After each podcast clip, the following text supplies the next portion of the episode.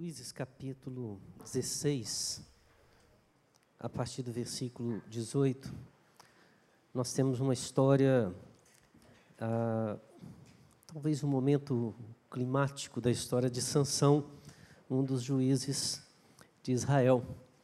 Diz assim a palavra do Senhor em Juízes capítulo 16, a partir do versículo 18. Quando Dalila viu que ele lhe havia contado o seu segredo, mandou chamar os governantes dos filisteus, dizendo: Venham mais esta vez, porque agora ele me contou o seu segredo.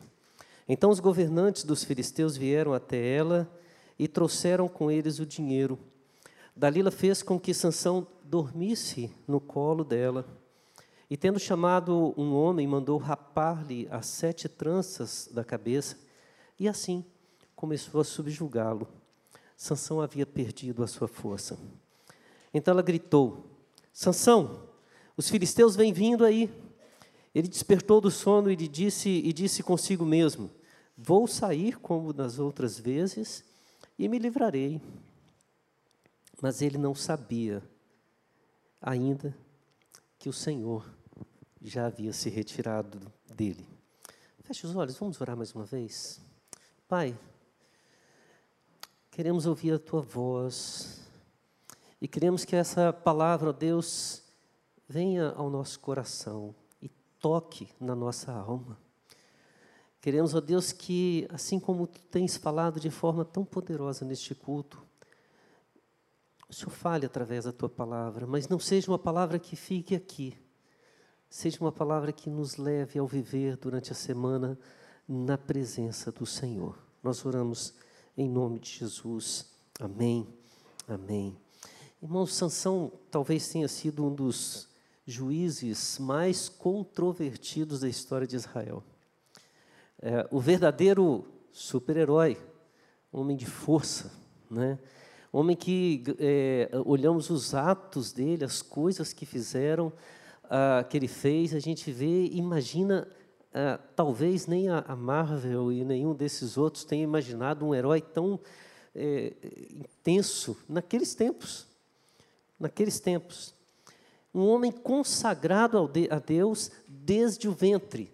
A história de Sansão começa quando o anjo do Senhor, e essa expressão, quando aparece o anjo do Senhor, muitos acreditam que é uma referência a uma personificação da segunda pessoa da Trindade, ou seja, uma aparição de Cristo no Antigo Testamento, na forma não de um anjo, mas como aquele anjo separado por Deus. Esse anjo aparece a, a Manoá, aparece a mãe de Sansão e conversa com ela, e naquele momento ele consagra Sansão, dando a ela a, o voto do nazireado.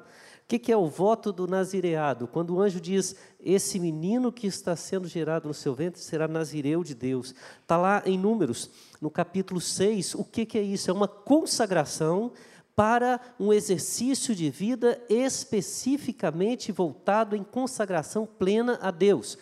O voto de nazireado exigia pelo menos três compromissos. Primeiro, a, a pessoa que tinha esse voto não poderia é, usufruir do fruto da videira. Ele não podia é, nem tomar vinho, bebida forte, suco de uva, nem semente, nem casca de uva ele podia tomar. Era proibido, era vedado a ele isso. Ele não podia tocar e nem se aproximar de nenhum cadáver. E ele não poderia cortar o seu cabelo. É interessante pensar nisso, que essas ordens não foram dadas por Deus a Sansão, foram dadas por Deus à mãe de Sansão, quando ainda grávida, ela foi proibida de tomar, de, de usar do fruto da videira, né? ela foi proibida de se uh, chegar perto de cadáver, ou seja, o Sansão começa a sua consagração dentro da barriga da sua mãe.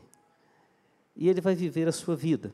Mas parece que Sansão, quando ele começa a viver o seu ministério, ele não puxa para si aquilo que sua mãe, que seu pai haviam dedicado desde o início. A vida de Sansão parece uma completa contradição entre o que Deus quer para a vida dele e aquilo que ele quer para a sua própria vida. apesar de ter uma força descomunal, apesar de ter ser temido em todos os lugares, Sansão tinha uma sensação de que ele era o super-herói. Ele tinha consigo a visão de que toda a graça que Deus havia derramado sobre sua vida não era simplesmente porque Deus queria fazer algo tremendo através dele ou a partir dele. Ele começa a olhar para si mesmo. Ele começa a se ver como a pessoa que é agraciada por dons sobrenaturais. Gente, é, de onde você está tirando isso, pastor? Que coisa, né? É, nós vemos isso na postura de Sansão.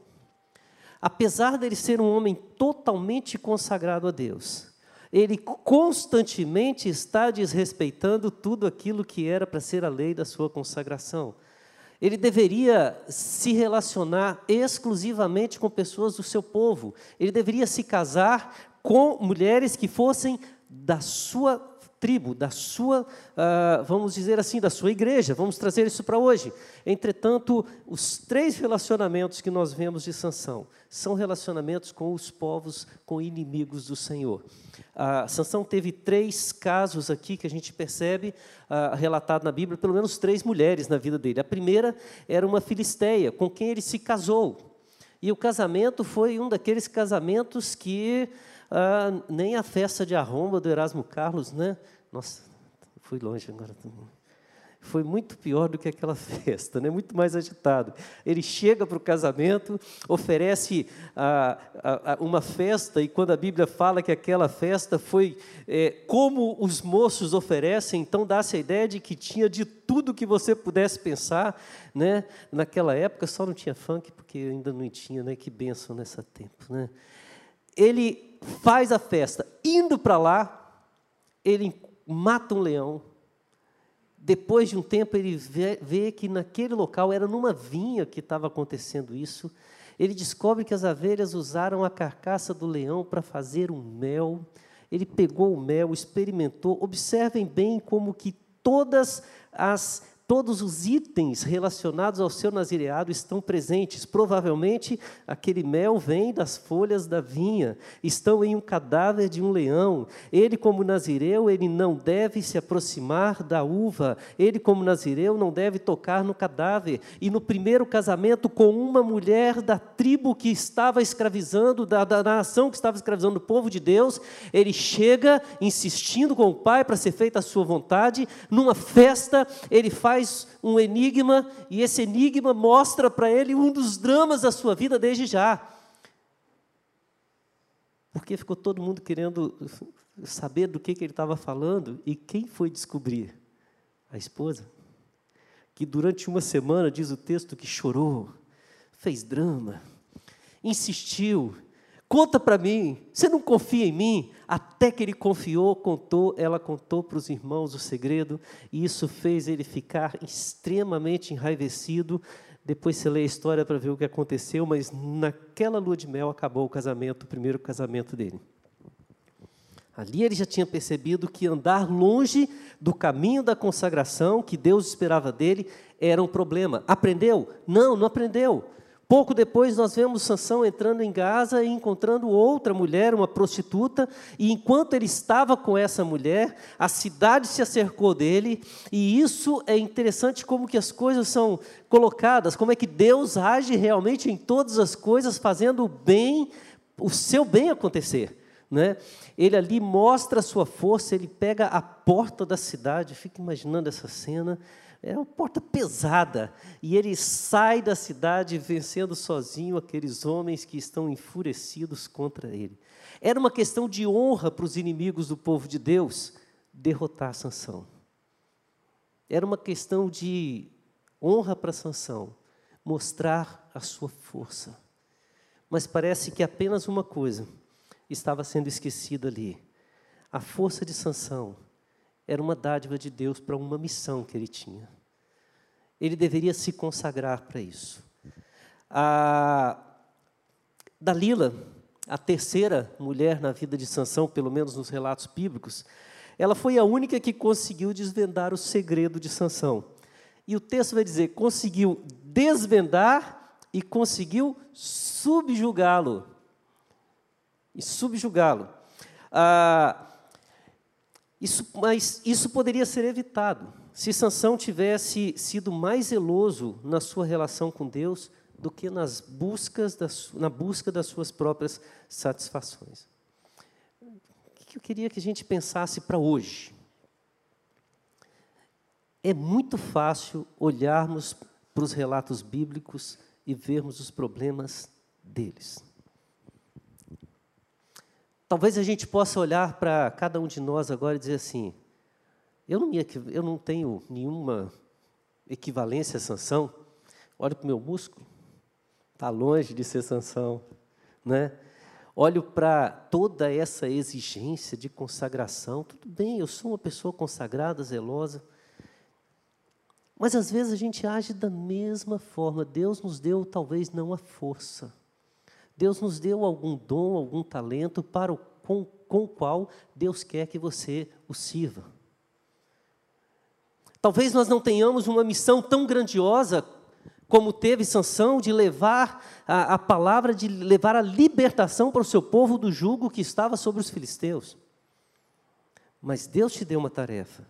E para essa tarefa Ele quer que você seja consagrado, que você se dedique e zele para que a vontade de Deus se cumpra na sua vida. E talvez da mesma forma de Sansão você está em crise. E a crise não é no sentido de será que Deus quer ou não quer que eu trabalhe? Talvez a crise seja no sentido de não foi uma intenção minha. Sansão poderia dizer: quem me consagrou foi minha mãe, foi meu pai. Isso não é uma coisa do meu coração.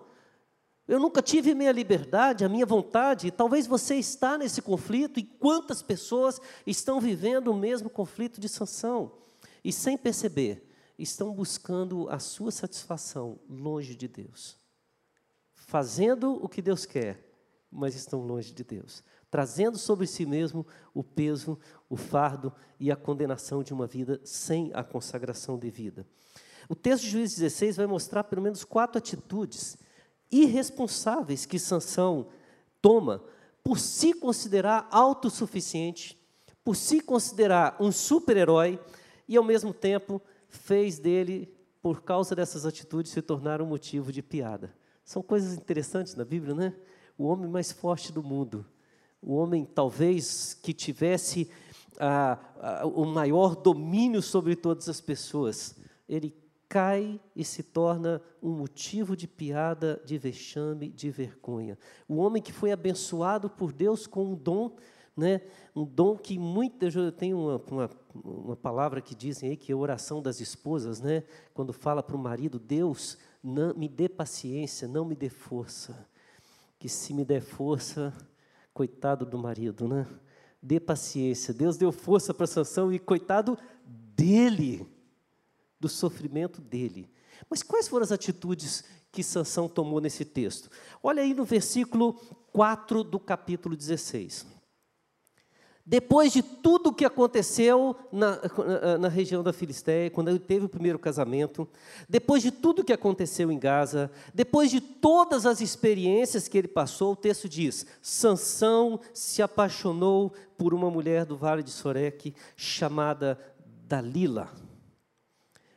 A primeira atitude é que ele deixou que as paixões tomassem as suas decisões. Sansão sabia qual era a sua missão, mas ele não age de acordo com aquilo que é a vontade de Deus. Ele não age olhando ou buscando a direção de Deus para aquilo que tem que ser feito.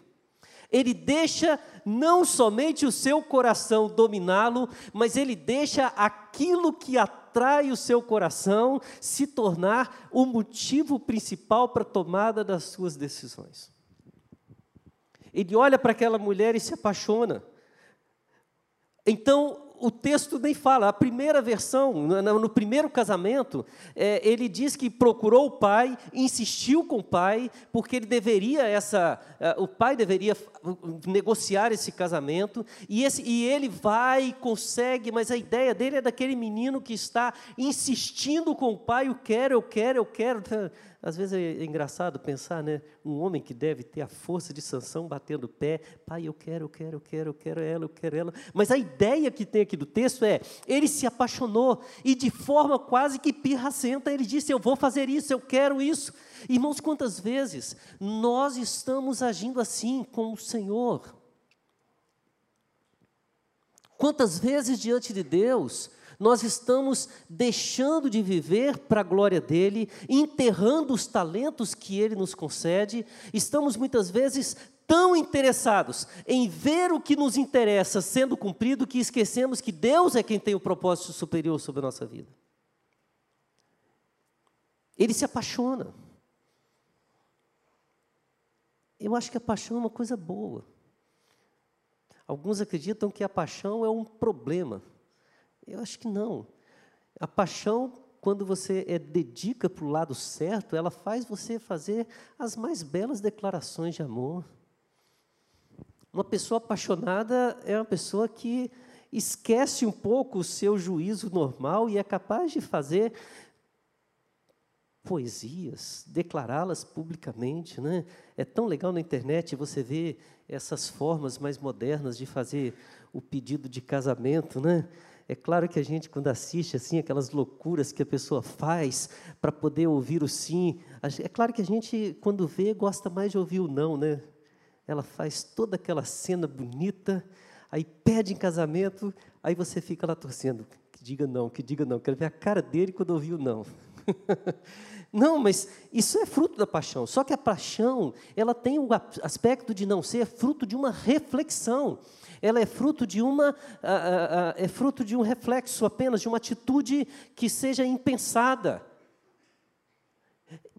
Quando Sansão olha para aquela mulher, ele diz: Eu tenho que casar com ela, eu tenho que tê-la, ela tem que ser minha, e isso leva ele a agir por impulso, voltado pelo coração apenas, mas em momento algum ele vai consultar ao Senhor, ele não está interessado em saber o que Deus quer e se aquilo é de fato a vontade de Deus para a vida dele. Pastor é juiz, ele é um homem de Deus. Aliás, lá em Hebreus vai dizer que ele é um dos heróis da fé. Sim, os heróis da fé também têm suas falhas. Por isso, nós temos que tomar cuidado ao apontar o dedo, ao olhar para Sansão ou qualquer um dos homens de Deus e vê-los como herói ou vê-los como bandido, porque nós também, em grande parte das nossas, da, da, das nossas decisões, ouvimos muito mais o coração do que a mente. Agimos muito mais por um impulso do que por um reflexo.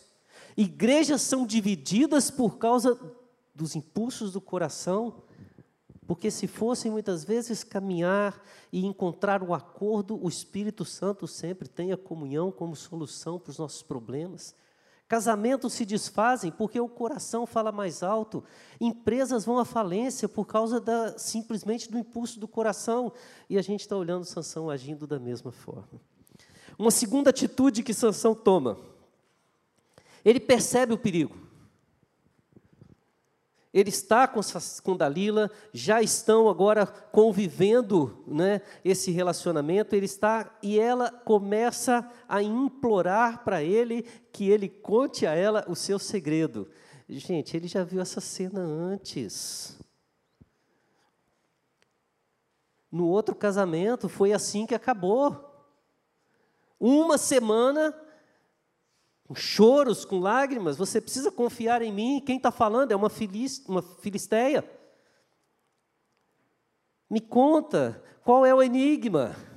Agora ele está vendo Dalila dizer a mesma coisa, ele sabe que o perigo está à porta. E o que que Sansão faz? Ele brinca. Ele tem tanta consciência de que ele está com o controle total da situação, que ele brinca e três vezes.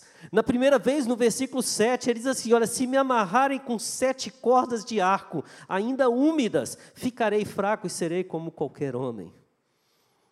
Isso Dalila amarra e chama Sansão dizendo: "Estão vindo seus inimigos". E ele diz que rasga como se fosse linha, como se fosse ah, uma coisa que não tivesse força nenhuma, nenhuma, nenhuma. Irmãos, olha só, se ele simplesmente parasse para refletir neste momento, ele diria: Dalila não quer o meu bem. Não é verdade?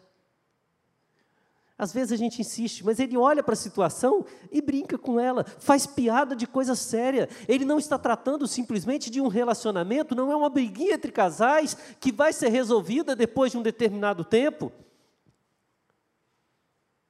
Ele vê as intenções más do coração dela, mas nem assim ele procura saber o que Deus quer. Ela insiste: Você mentiu para mim. Como é que eu posso confiar em você? Ele fala de novo: Olha, se me amarrarem bem com cordas novas que nunca foram usadas, ficarei fraco e serei como qualquer outro homem. Dalila repete e volta a dizer: Me conte, fala para mim a verdade, porque o que você está fazendo, você está zombando de mim, você só me fala mentiras. Como que eu posso te, é, é, confiar em você? E ele brinca pela terceira vez. Se você terceiro não tear as sete tranças da minha cabeça, e se as prender com um pino, ficarei fraco e serei como qualquer outro homem. Irmãos, eu não entendo muito dessa área, mas isso deve ter dado um trabalho para Dalila, né? E ela faz. E por três vezes, irmãos, ele vê o pecado batendo a porta. E ele brinca com a situação. Ele não leva a sério. Quantas e quantas vezes nós estamos vendo os nossos inimigos caminharem na nossa direção para destruir a nossa fé? E quando eu falo de inimigos, eu não estou pensando de pessoas, não. Eu estou pensando nos instrumentos que o diabo usa. E nós olhamos para a situação e percebemos claramente que não é, não é algo que vai nos edificar, que não vai nos abençoar.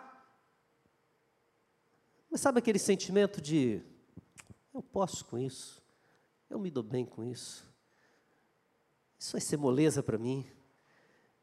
Eu brinco, finjo que nada está acontecendo.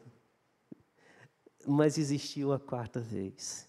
E a quarta vez mostra uma terceira atitude de Sansão na história. O texto vai dizer que ele, no versículo 16, ela o importunava e pressionava todos os dias com a mesma pergunta, de modo que a alma dele se angustiou até a morte. Essa expressão, a alma dele se angustiou até a morte, é uma mistura de uma profunda impaciência, de uma profunda ira, de uma profunda revolta, com um sentimento profundo de compaixão. Como assim? Na verdade, Dalila convenceu ele de que ele precisava confiar nela. E ele agora está diante de duas situações.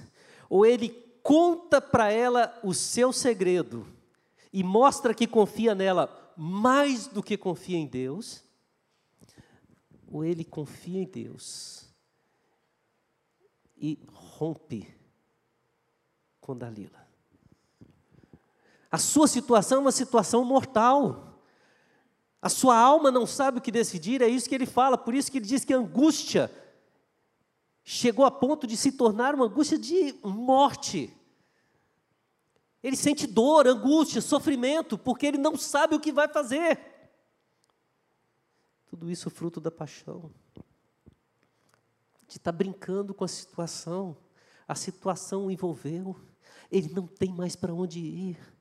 E ele resolve então abrir o coração e contar toda a verdade para Dalila. Nunca foi passada uma navalha na minha cabeça, porque eu sou nazireu, consagrado a Deus desde o ventre da minha mãe. Se meu cabelo for cortado, a minha força irá embora. Ficarei fraco e serei como qualquer homem. Irmão Sansão tinha um equívoco. Ele acreditava firmemente que era forte por causa dos seus cabelos. Mas ele era forte por causa da fidelidade de Deus à sua própria palavra. Quando o anjo do Senhor falou com a mãe de Sansão, ele disse: Ele será nazireu consagrado a Deus desde o ventre até a sua morte.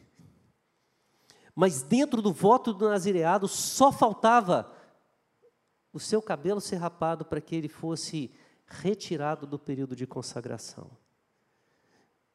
É como se Sansão tivesse naquele momento dizendo: o único ato que eu ainda mantenho do meu voto de consagração a Deus é o cabelo. Quando você cortar o meu cabelo, eu ficarei livre deste voto, adquirirei independência. Eu poderei ser quem eu sou, de fato. Só que ele achava, ele achava que Dalila fosse confiável.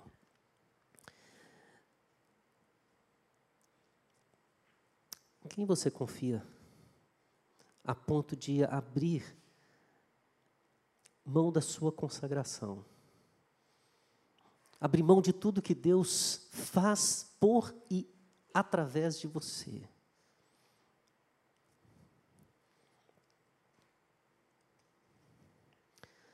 O texto diz que logo em seguida ela percebeu que foi, ele falou a verdade.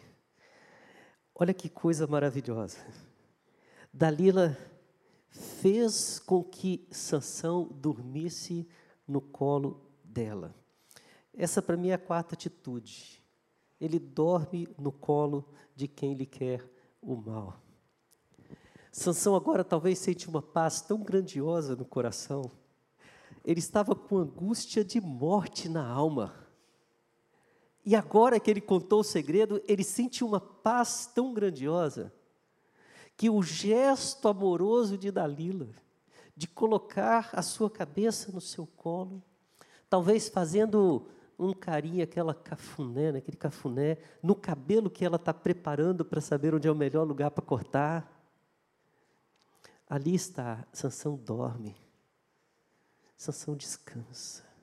Irmãos, nem sempre esse sentimento gostoso de liberdade, de paz, de alegria, ele realmente está vindo para o nosso bem.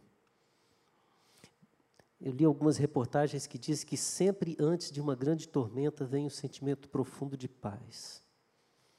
Dizem que antes do tsunami veio um sício tão gostoso. Antes da morte vem um tempo de, de paz. Uma das grandes mentiras que o diabo tem pregado dentro da igreja, das igrejas, é: se você está sentindo bem, é porque é bom. Isso é uma filosofia de tempo. A fé cristã, ela não depende dos nossos sentimentos. O sentimento vem por causa, muitas vezes, da paixão que está conduzindo tudo. É como se todo aquele processo de degradação que culminou com, com, o completo desprezo à consagração, à vida consagrada a Deus, ele agora estivesse trazendo para ele um sentimento de que tudo está do jeito que eu quero. Ou como diria aquela música recente do brasileiro, né? Tudo está no seu lugar. Graças a Deus. Recente, né? Irmãos, Sansão havia acabado de rejeitar completamente tudo que Deus lhe dera. Ele acorda e no seu coração ele diz: Vou sair como nas outras vezes e me livrarei. E o texto diz: ele não sabia que o Senhor já se havia retirado dele. Não foi a força que se retirou dele, foi o Senhor que se retirou dele. É como se Deus naquele instante estivesse dizendo assim: Sansão, eu vou te dar uma pausa. Eu vou deixar você colher o que você está plantando. Eu vou deixar você perceber como seria a sua vida se não fosse a minha graça sobre você.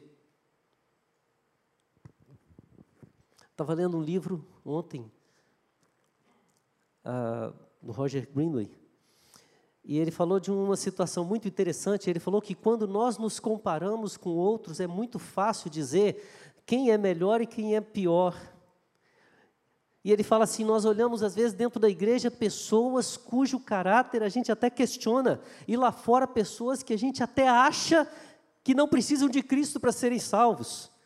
Certa vez, uma esposa que amava muito o marido, e ama mesmo, me procurou dizendo assim: Pastor, meu marido é um homem tão bom, mas tão bom, que eu tenho certeza, ele não é crente, mas eu tenho certeza que Jesus não vai deixar ele para o inferno de tão bom que ele é. Né? Eu deu vontade de perguntar ao marido se ele fala o mesmo da esposa. Né? Será que ela é tão boa? Não, não. Aí ele falou assim: quando a gente faz essa comparação, a gente realmente vai ver lá fora situações bem melhores. Ele disse: mas não é assim que se compara. O que se compara é assim.